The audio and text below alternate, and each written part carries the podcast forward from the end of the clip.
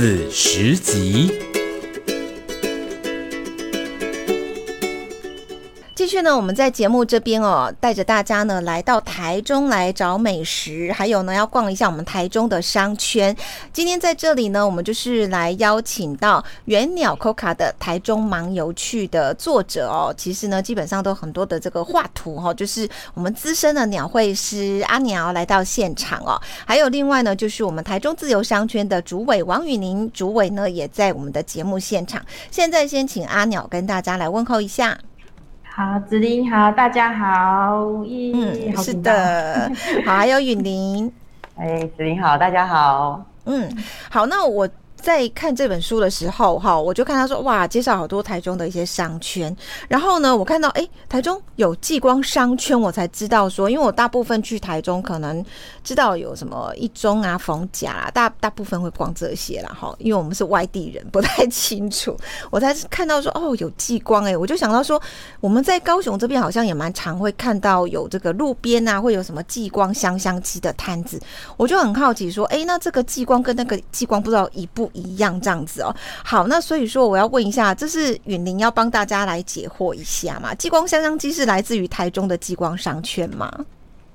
激光香香鸡，你说太阳饼的话有没有太阳呢？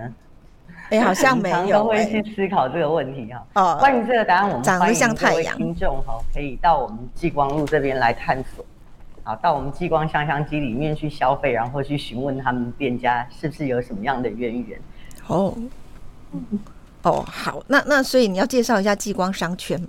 这是一个什么特色的商圈吗？呃、其实我们中区发源地其实就是为从火车站开始发源出来的。嗯、那早年我们中区这边也是政治经济的一个中心点哈。我们小时候这边是非常热闹的。那主要在这边会有很多的商业行为。其实我们中区这边有三个商圈是非常特别的，一个就是我们自由路商圈，然后再就是继光街商圈。还有一个是电子街商圈，以前我们的资讯还没有那么发达的时候，其实电子街商圈就已经存在了，里面是贩卖很多电子周边的产品。那这些店呢，在现在还是维持在小小的一条街上面。那继光街商圈就在电子街商圈的隔壁，它以前在台中叫做荣町，日据时代的时候叫荣町，那也是我们商业发展非常。哎，繁忙的一个区块哈。那这几年，因为呃，我们这边火车站前面慢慢的呃，第一广场转型成东协广场，所以激光街上面现在也衍生出很多东南亚美食的小吃店，都是蛮平价的小吃店。嗯对，那在下一条街就是我们自由路商圈。自由路商圈呢，我们最有名就是叫糕饼一条街，哎，主要是以卖糕饼伴手礼为主。那最特别的呢，就是太阳饼，就是在这边发源的。哦，对对，我有印象，住，所以这是自由商圈，自由路那边嘛，对不对？好多家太阳饼的店这样子。哦，是，好啊。那这些不同的商圈啊，除了电子街哈，可能我们会非常清楚说，它大概都是卖一些跟电子有关的产品之外，那像继光跟自由哈，它里面大概会呃有什么特色啊？就是说，它卖的是美食吗？还是说还有一些其他的这个？这个行业呢，可以去逛这样子。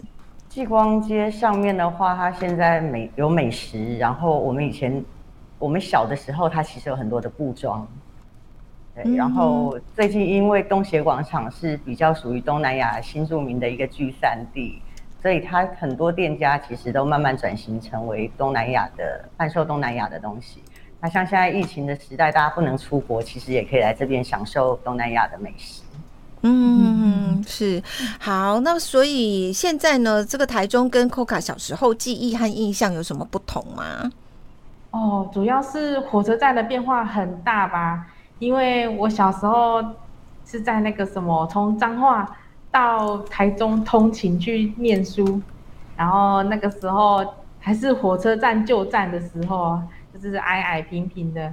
然后现在的话，哇，火车站改装变得很大很漂亮啊，而且绿川这边整治过之后也变得很漂亮啊。嗯，是好，那所以有关于说我们这一本原鸟 COCA 的台中盲游趣，两位有要补充的地方吗？补充吗？嗯，哦，像刚刚提到的那个东协广场啊，最近有一间我很喜欢去的那个越南料理店哦，得了那个米其林的那个必比登，然后因为它是我从好几年前就很喜欢去吃的店啊，结果现在变得很有名了。然后去的时候人总是变得很多，一方面就是有一种说啊，好开心自己喜欢的美食被发掘了，然后另一方面又觉得落寞，说啊，我喜欢的美食被大家发现了，也许要那难就是人比较多了，没有办法一个慢慢安静的在那边吃啊。嗯，好的，好，那今天我们在节目这边哈，就是来啊访问到了资深鸟会师阿鸟，还有呢台中自由商圈的王允林主委。那最后两位还有话要说吗？我们还是要欢迎全国各地的听众有空多来我们台中，我们台中是非常好吃好玩的。接下来十月十号开始，我们有台中购物节，所以欢迎大家到台中来消费。你只要上传发票就可以参加购物节的摸彩活动。哦，好，今天我们在这边哦，就是谢谢呃阿鸟，还有呢我们台中自由商圈的王允玲主委了，接受我们采访，谢谢，谢谢，谢谢，嗯，谢。谢你收听紫琳的节目，欢迎订阅关注紫琳开麦，紫琳也想听听你在听完这一集节目后有什么想法或感受，欢迎留言分享或前往紫琳的官网内指天生来逛一逛，我们下次见。